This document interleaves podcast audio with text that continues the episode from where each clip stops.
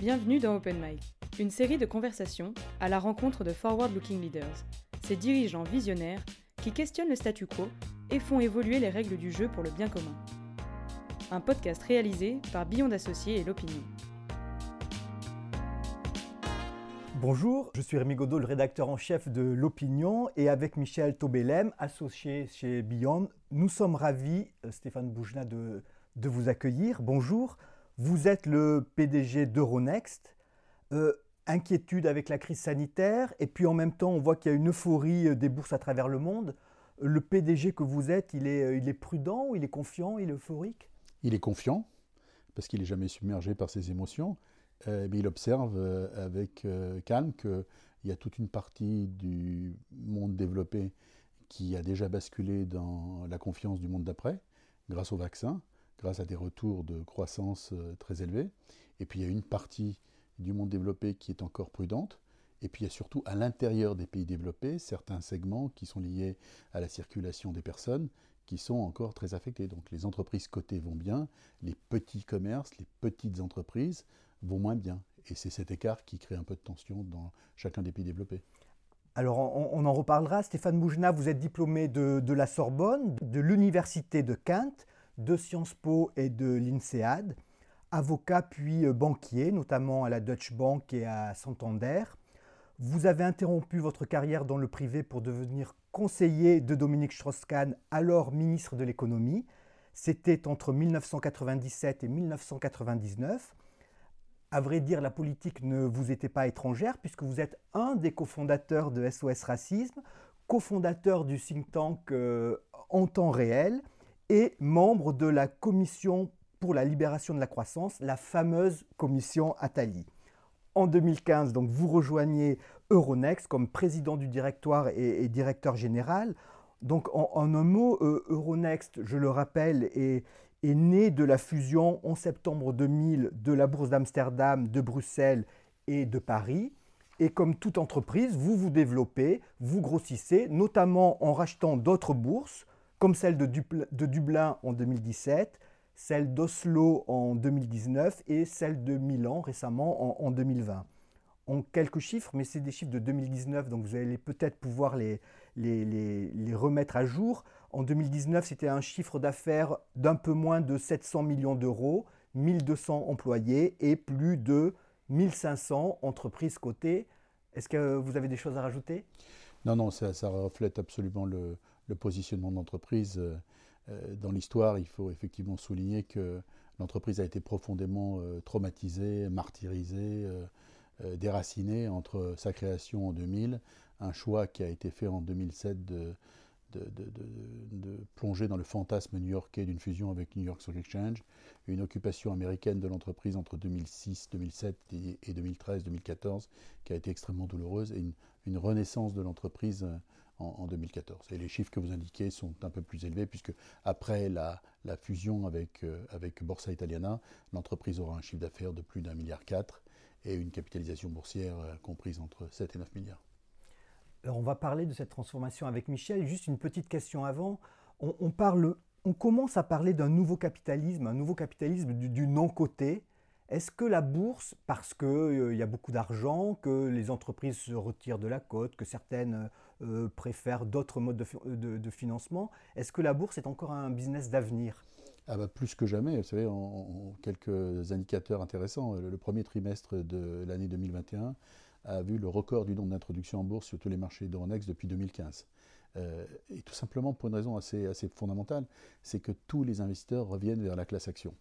Euh, pour une raison que chacun comprend aisément, c'est que euh, quand vous investissez dans des produits de taux, aujourd'hui, compte tenu du niveau des, taux d'intérêt, eh bien, dans le plupart des cas, vous ne gagnez rien et le plus souvent, euh, vous avez des rendements négatifs après inflation et frais de gestion. Donc la seule manière, la seule manière de, générer du rendement, c'est la classe action. Et donc, bah, les investisseurs se portent sur tous les supports qui permettent d'investir dans des actions. Et si vous voulez des actions liquides, il n'y a que la bourse. Vous pouvez aussi investir dans le private equity. C'est un, accès à la classe action très, intéressant, mais, qui n'est pas liquide. Euh, et qui est réservé un peu aux happy few qui ont accès à cette classe d'actifs.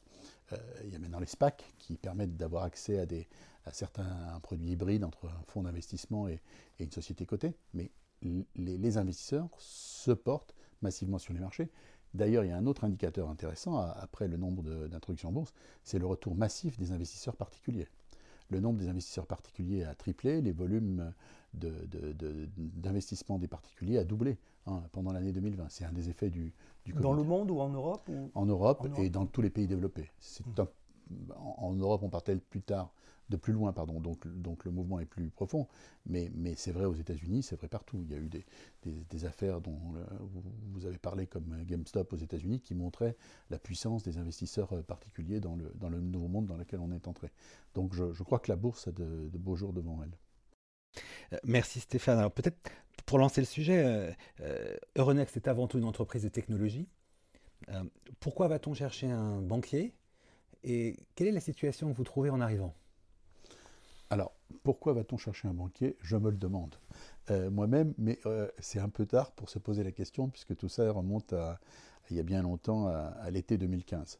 Euh, non, la situation qu'on trouve, c'est assez simple. C'est que, comme je l'indiquais il y a quelques minutes, l'entreprise avait été créée avec une vision européenne qui associait Paris, Bruxelles, Amsterdam et, Lisbonne.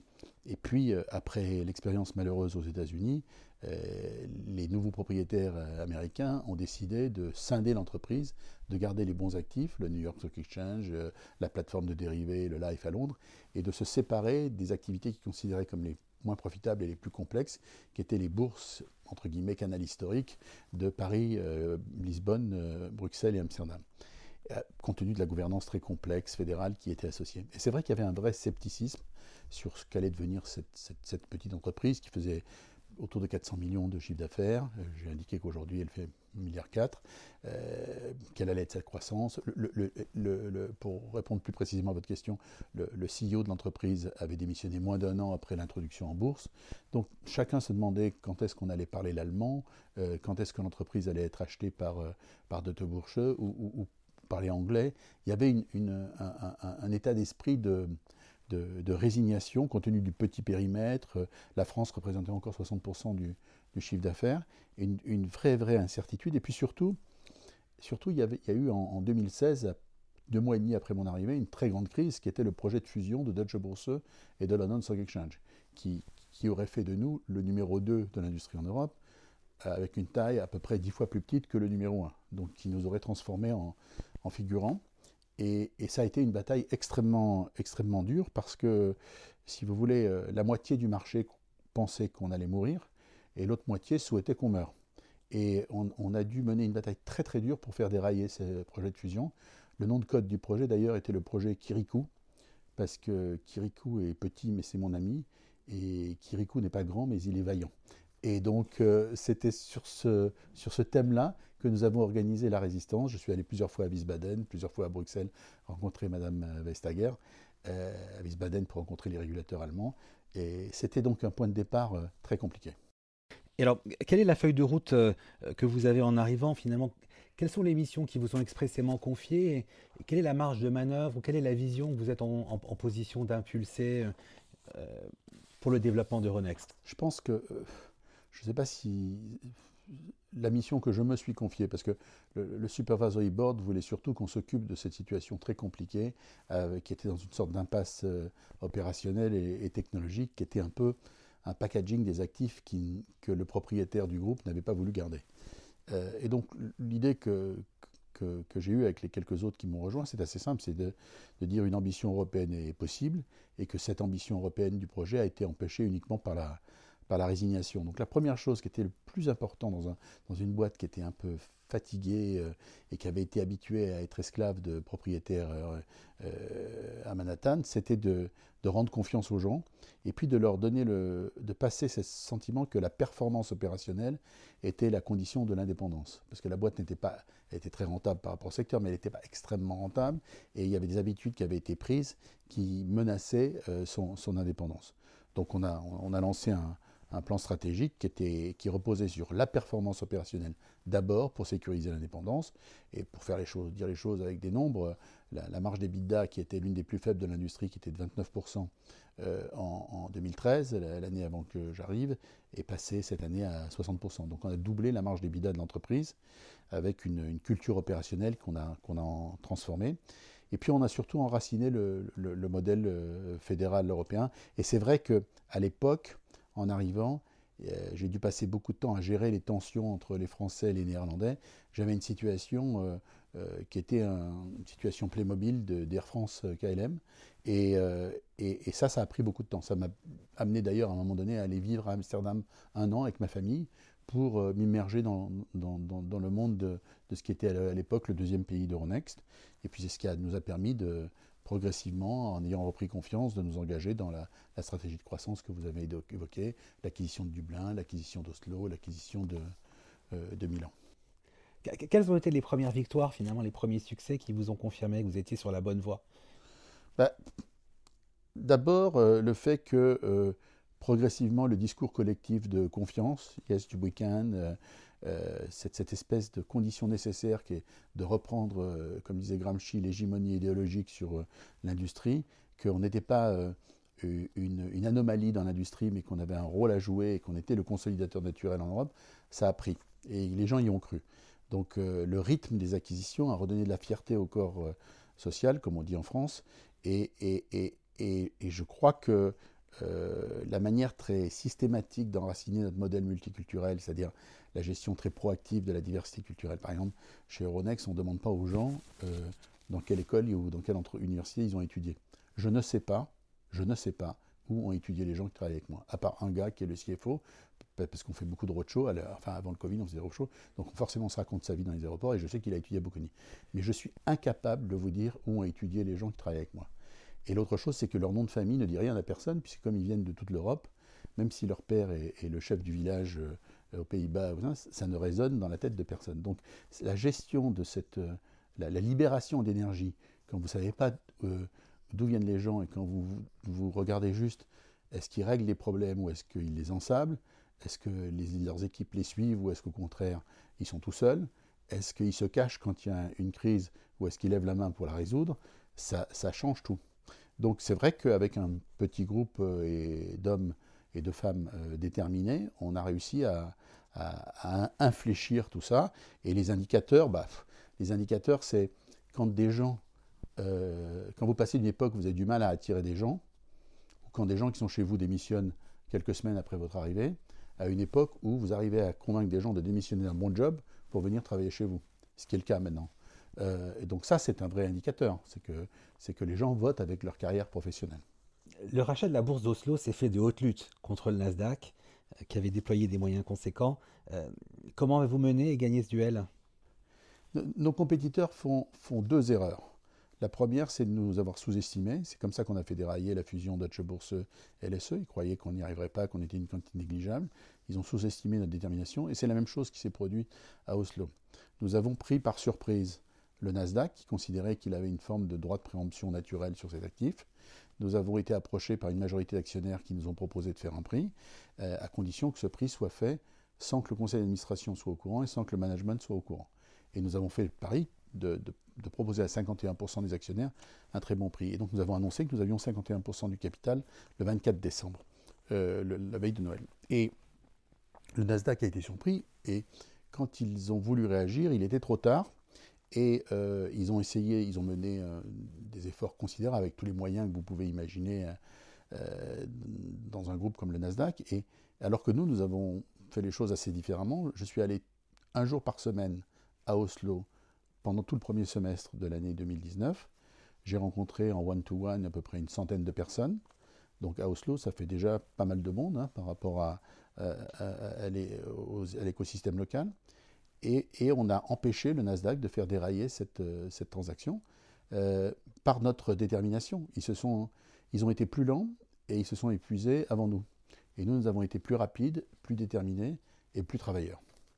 Donc euh, l'autre chose qui, est vraiment fondamentale, c'est que comme je l'avais fait à Dublin, comme si je passe beaucoup de temps à, à visiter les musées des pays où on va investir, à rencontrer des universitaires, des journalistes, de façon à, entrer dans le cerveau de mes interlocuteurs le plus possible avant d'y arriver. J'avais fait des voyages touristiques en Norvège, en Irlande, etc. en Irlande, j'ai été visiter, le premier truc que j'ai fait en m'assurant que ça, soit, que ça se sache, c'est de visiter le musée de l'insurrection de, de, Pâques 1916 à, Dublin, qui est un peu le, moment mythique d'émancipation par rapport aux Britanniques. Et j'ai été visiter le musée de la résistance euh, à Oslo. Euh, parce que les, Norvégiens sont beaucoup plus traumatisés par l'occupation nazie que nous, puisqu'ils ont été occupés d'avril 40 à mai 45, cinq années complètes, avant nous et après nous. Et, donc euh, cette, proximité a été absolument euh, et toujours déterminante, euh, et, ça, permet d'être, de, se nourrir de tous les, les signaux faibles qui vont vous donner un avantage compétitif marginal qui permet de vaincre quelqu'un qui a plus gros goût. Si on aborde les, difficultés rencontrées dans la transformation de, l'entreprise, c'est Oslo ou il y a, d'autres choses qui vous ont... Euh, non, chaque, chaque, acquisition a été très compliquée. Euh, Dublin, nous étions en concurrence contre le Nasdaq et Deutsche Börse. Oslo, nous étions en concurrence contre le Nasdaq et ils ont utilisé des moyens on n'a pas le temps d'en parler, qui sont absolument colossaux pour essayer de nous faire échouer. À Milan, nous étions en concurrence contre des entreprises qui avaient des poches beaucoup plus profondes que nous, comme Deutsche Börse et, Six, mais nous avons organisé un, système avec une alliance avec des partenaires italiens euh, qui nous ont permis d'aboutir. Euh, et donc, euh, ça, c'est une difficulté importante, le, fait qu'on n'est jamais tout seul quand il s'agit d'acquérir des actifs en Europe. Non, il y avait des choses à traiter en interne qui étaient beaucoup plus profondes. Euh, moi, quand je suis arrivé chez Euronext, il y avait une habitude de consolidation des silos. Euh, les réunions, quand je parlais avec les différents patrons des business, euh, se passaient beaucoup à la troisième personne, où les gens me parlaient beaucoup d'une troisième personne qui n'était pas dans la pièce pour expliquer. Et, et, donc, il a fallu organiser une transparence, une délibération, ce que j'appelle des réunions 360, où on ne parle plus à la troisième personne, mais on met tout le monde autour de la table pour entendre ce que tout le monde a à dire sur tout le monde, des, sortes de réunions d'alcooliques anonymes qui gèrent les problèmes en toute transparence. Et, euh, cette, fragmentation des silos pour créer de la transparence, euh, recréer du lien, était, était fondamentale. Avec le recul, est-ce qu'il y a des choses que vous feriez différemment? Non, j'aurais été. Je crois qu'on est allé assez vite, mais j'aurais été encore plus vite. Je pense que euh, euh, les gens qui étaient les, les, les, gens qui ont résisté au changement, j'aurais été peut-être euh, un peu plus rapide à m'en séparer parce que, parce que finalement, euh, les vrais leviers, c'est quand même, c'est quand même la responsabilité individuelle, la culture de la transparence qui chez nous est, est maintenant maladive, l'obsession de la crédibilité. Et donc, en fait, en fait j'arrive pas à travailler avec les gens tordus ou qui sont pas aussi transparents et, transparents et aussi directs que moi. Et j'aurais dû le faire, euh, j'aurais dû le faire plus vite. Mais comme c'était la première fois que j'étais CEO, euh, c'était la première fois que j'étais aussi CEO d'une boîte côté, euh, j'ai ménagé un peu les, choses. C'est pas grave parce qu'on est arrivé, mais, finalement, la détermination est. On fait moins d'erreurs en allant vite qu'en procrastinant. Et, je pense que dès qu'on patiente un peu, euh, la réalité, c'est qu'on procrastine. Voilà. Donc, euh, c'est principalement la, seule chose que j'aurais fait différemment, parce que pour le reste, euh, je ne vois pas comment on aurait pu faire mieux que multiplier la, market cap par 4 en 5 ans, de passer de 4 pays et, depuis 2000 à, un pays par an qui rejoint le projet, de diversifier la base de revenus. Donc le succès est là, mais par contre, ma vie aurait été plus facile euh, si j'avais pris des décisions plus radicales plus vite. Et il y a des choses à l'inverse qui vous ont euh, surprise de manière positive, des leviers que vous avez, euh, que vous ne soupçonniez pas au sein de l'entreprise? Bah oui, le fait que de toute façon vous ne faites rien d'autre que libérer des énergies qui existent déjà. Pardon de dire des choses très banales, mais enfin l'immense majorité des, des gens c'est les mêmes. donc pourquoi ça marche? Dans un certain environnement et ça marchait différemment avant. Pourquoi des gens qui étaient résignés recommencent à être entreprenants et innovants? Pourquoi des gens qui étaient euh, méfiants à l'égard de leurs collègues euh, se mettent à devenir euh, transparents et coopératifs? Bah, Tout simplement parce qu'on on libère le, bon côté de la force, alors qu'ils sont tombés avec Dark Vador de l'autre côté, qui se sont habitués à, la, à la, jubilation dépressive de la méfiance paranoïaque généralisée. Donc ça, c'est ça vient par une forme mais je dis d'exemplarité, mais moi, ça ne me demande pas d'effort. Ce qui me demande de l'effort, c'est faire des complots, euh, euh, comment, circonscrire ou, compartimenter l'information. Ça, j'arrive pas. Ce qui, est facile pour moi, c'est de tout le temps partager tout, tout le monde, avec tout le monde. Et donc, il se trouve que ça permet de faire des choses qui sont pas mal. L'autre chose, c'est que je travaille beaucoup et, la valeur travail, la valeur de l'engagement est très présente dans l'entreprise. Et donc quand vous, montrez par l'exemplarité qu'on n'est pas en train de piller l'entreprise, mais au contraire de lui apporter beaucoup et de travailler beaucoup et de s'engager beaucoup, eh bien vous, libérez chez plein de gens, notamment les plus jeunes, des opportunités. Je parle des plus jeunes parce que on a fait beaucoup de choses pour euh, fast-tracker les talents.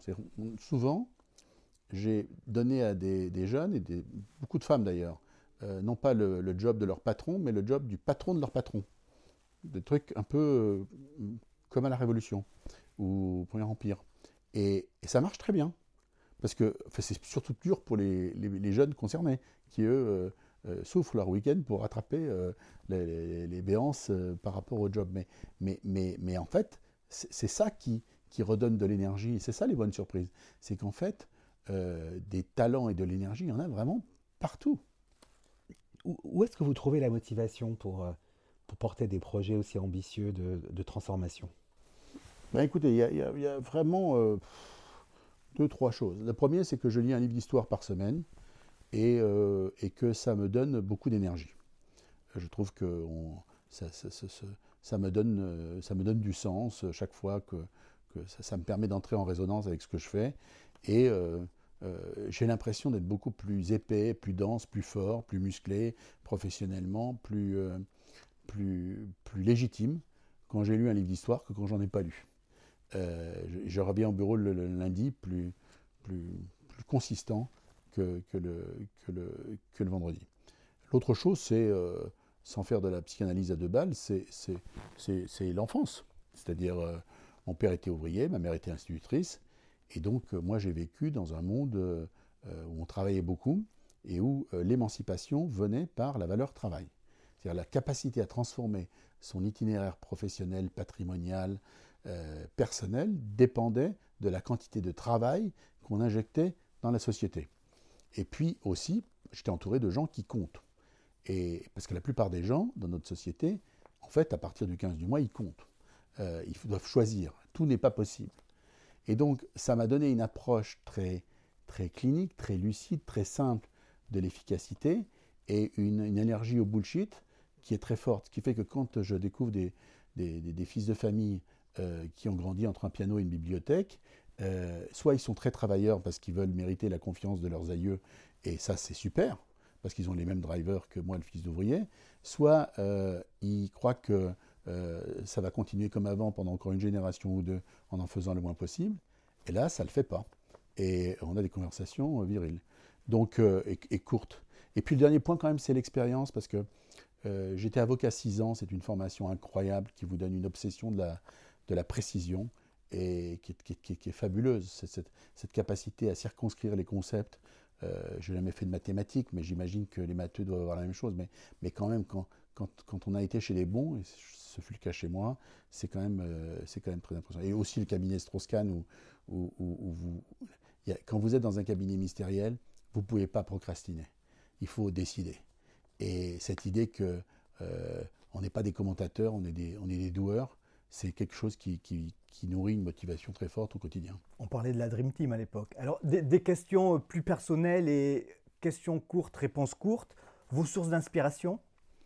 Bah, je, vous l'ai dit, euh, euh, l'histoire. Euh, et, l'histoire et l'histoire du XXe siècle. L'histoire du XXe siècle, moi je suis l'histoire du XXe siècle en Europe. l'histoire du XIXe siècle parce que c'est le siècle des possibles, et l'histoire du XXe siècle parce que, comme dit l'autre, c'est le siècle des excès avec une première partie de barbarie et une deuxième partie en Europe de, coopération. L'histoire. Et votre premier conseil à d'autres leaders? Ben, de lire plus de livres. Je vous assure que je ne, crois, je ne, je ne connais pas de moyen aussi efficace de transformer son cerveau que lire un livre. Hein. Toutes on, peut le faire de plein d'autres manières, mais c'est beaucoup plus dilué en général. Une autre société euh, transformée que vous auriez comme modèle? Bah, Il y a une société dans un secteur qui n'a rien à voir que j'admire, et un patron que j'admire, c'est Vinci et Xavier Huyard. Il a pris quand même euh, des constructeurs, euh, gestionnaires d'infrastructures pépères, et il en a fait une, transformation, une diversification dans d'autres infrastructures, en dehors de l'Europe, une migration vers les métiers de la, mutation verte, et surtout en gérant une sorte de, confédération d'entreprises, en trouvant le bon, équilibre entre le lien euh, nécessaire et l'autonomie euh, dans son secteur, en tout cas, euh, indispensable. Je ne sais pas comment il fait ça, mais je trouve que la capacité à, à gérer toutes les tribus gauloises qui constituent l'entreprise, tout en assurant une capacité de développement mondial et en étant rapide dans euh, la, migration, la mutation verte, ça m'impressionne beaucoup. C'est pas dans la finance, mais ça m'impressionne beaucoup. Les trois choses qui vous amusent le plus? Transformer, transformer. Quand euh, c'est très narcissique, hein, mais quand les choses sont différentes après qu'on s'en soit occupé qu'avant, on a l'impression qu'on n'a pas perdu son temps. Euh, convaincre, convaincre, c'est-à-dire entraîner, faire en sorte que quand les gens vous, vous ont écouté, ils font des choses qui sont différentes de ce qu'ils avaient envisagé de faire auparavant, et puis contribuer à une ambition qui nous dépasse un peu, c'est-à-dire euh, avoir, euh, faire quelque chose qui, qui va laisser un peu une trace ou qui, qui, qui a du sens. Ça, c'est assez jouissif. Et alors, les trois choses qui vous irritent le plus? Bah, Les trois choses qui m'irritent le plus, euh, elles sont assez claires. Hein. Les dilettantes, le manque de travail, l'inaction, l'oisiveté, Berck. la deuxième chose, c'est le cynisme. Ça, c'est un truc très, très, très chic à Paris, c'est de croire que le cynisme est une forme de virtuosité intellectuelle et que la sincérité serait une forme de naïveté euh, puérile. moi, je pense rigoureusement le contraire. C'est pour ça que sur ce sujet du cynisme, il y a, les Hutus et les Tutsis, hein, les Néandertals et les Cro-Magnons. Euh, moi, je pense que le cynisme, ça rend les gens vides. Et, plus personne ne croit ce qu'il dit. Quand il parle, ça devient du bruit. Il n'existe plus. Et donc, euh, je supporte pas les, cyniques. Et donc, par contrario, j'adore l'engagement. Et donc, pour le reste, bah, c'est le renoncement, la procrastination, les tergiversations, tout ce qui va avec ces deux défauts-là, les, raisonnements in vitro. Une des formules que j'utilise le plus euh, chez Euronext dans les réunions, c'est à la fin, c'est let's be euh, roughly correct rather than precisely wrong. Est-ce qu'on pourrait être à peu près juste plutôt que précisément faux? C'est cette idée, euh, surtout dans un, pays d'ingénieurs, qui est que en faisant encore une analyse de plus, un spreadsheet de plus, un rapport de plus, une sorte de, révélation de la vérité ou de la solution va apparaître entre deux nuages euh, Excel, c'est quelque chose qui n'existe pas. Notre métier, ça consiste à prendre des décisions compliquées avec de l'information imparfaite. On travaille beaucoup pour avoir un peu plus d'informations, pour qu'elles soient un peu moins imparfaites, et pour rendre la décision un peu moins compliquée. Mais à la fin, elle va rester très compliquée et l'information ne va pas être très parfaite. Et c'est pour ça qu'on nous paye. Et, donc notre travail, c'est d'arriver à entraîner euh, des équipes autour de ce genre de décision. Très bien. Euh, une citation préférée? La citation que j'utilise euh, le plus dans, chez Euronext, c'est une citation de Thucydide dans, la, dans, dans, les guerres du Péloponnèse qui est Se reposer ou rester libre, il faut choisir. Un lieu rempli de souvenirs bah, C'est deux lieux de, très différent de mon enfance. Euh, l'un qui est la ville de Sfax en Tunisie où j'ai vécu jusqu'à l'âge de 6 ans et donc était euh, ensoleillé. Euh, j'ai grandi avec mes grands-parents analphabètes tous les deux et, et, dans une espèce de douceur incroyable d'un mode de vie qui devait pas être très loin de celui de l'Antiquité. Et, puis le basculement dans, l'année de mes 6 ans à Autreville-sur-Moselle, en Meurthe-et-Moselle, l'école où ma mère a été nommée institutrice, où j'ai découvert euh, une France rurale euh, à la fin des années 60, au début des années 70, qui était, euh, qui était un peu celle du Grand Maune, mais qui ne devait pas être très différente. Et donc ça, ça c'est des souvenirs. L'homme que je suis en termes de, sensibilité, d'émotion, de, de, même de, sensualité, de, d'intelligence assez euh, structuré par rapport à ces premières années euh, au bord de la Méditerranée et les années qui ont suivi dans la campagne humide, euh, fraîche et, sombre de, la Lorraine. Une soirée idéale? Bah, Une soirée idéale, c'est une soirée dans laquelle je rencontre des gens qui n'ont jamais entendu parler de la finance et d'Euronext.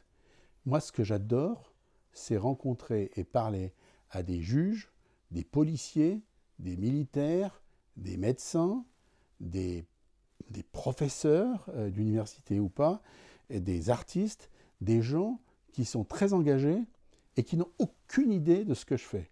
Parce que je suis euh, fasciné par l'engagement. Et, j'ai une épouse qui a suivi le, programme de l'Institut des hautes études de défense nationale, euh, qui a donc noué des relations avec des, hommes et des femmes qui font des carrières dans nos forces de défense. Et euh, quand on les voit, parce qu'on est devenu amis avec certains, je suis impressionné par le niveau d'engagement de ces hommes et ces femmes qui assurent notre sécurité et qui évoluent dans un système de valeurs qui n'a strictement rien à voir avec notre petit système euh, COSI qui tourne entre banquiers d'affaires, euh, chasseurs de tête, entreprises du CAC 40. Si vous aviez une minute pour résumer ce que vous aimeriez qu'on retienne de vous, vous diriez quoi? Bah, Je dirais que j'aimerais bien euh, qu'on se souvienne de moi comme quelqu'un qui a contribué à rendre la construction européenne irréversible. Il y a une formule de Pascal Lamy que j'adore, il dit l'Europe, ça consiste à faire une omelette, et la définition d'une omelette, c'est qu'on ne peut pas refaire des œufs avec une omelette. Et donc tout ce qu'on peut faire d'irréversible, comme l'euro, comme Schengen, comme Erasmus, comme euh, le marché unique, etc., c'est absolument fondamental, parce que l'Europe, avant euh, l'Union européenne, avant 1957, les communautés européennes, c'est quand même un monument aux morts dans chaque euh, village, et une photo en noir et blanc sur la télé dans chaque famille d'un jeune homme qui a perdu la vie euh, dans, ses 20 ans. Euh, et, c'est la barbarie euh, poussée à l'état puant. Et depuis que la construction européenne est engagée, c'est un truc incroyable. C'est qu'on n'a plus peur de mourir tué par un autre Européen. C'est colossal ce truc. Et, la paix, c'est une hygiène. C'est un truc qui n'est pas une réalité topographique ou astronomique. La paix en Europe, c'est une hygiène. C'est comme, se brosser les dents. Et je pense que euh, le projet d'Euronext ou d'autres projets européens euh, sont de, contribuent à rendre créer une telle interdépendance entre les Européens qu'à tout moment, on préfère régler par la coopération et le dialogue nos, nos différends plutôt qu'en se, en se tapant dessus. Et donc, euh, cette, idée de contribuer à, enraciner la construction européenne, c'est quelque chose que, dont, dont j'aimerais bien laisser la trace. Une dernière question, votre prochain projet? Bah, d'abord, il faut finir ce que j'ai commencé à faire chez Euronext. Je ne sais pas combien de temps ça va durer. Je sais que tous les patrons disent ça et puis en fait, euh, ils finissent par s'oublier. Donc, j'espère que des gens me rappelleront que je m'encroute et que je deviens, euh, que je me renouvelle pas assez. Euh, donc, on verra. moi, je pense que le commerce c'est digne et l'action publique c'est noble.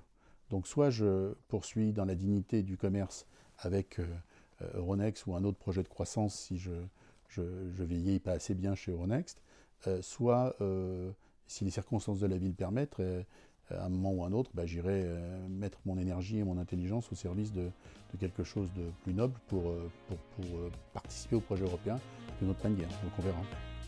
Merci beaucoup Stéphane Bougin. Merci Stéphane.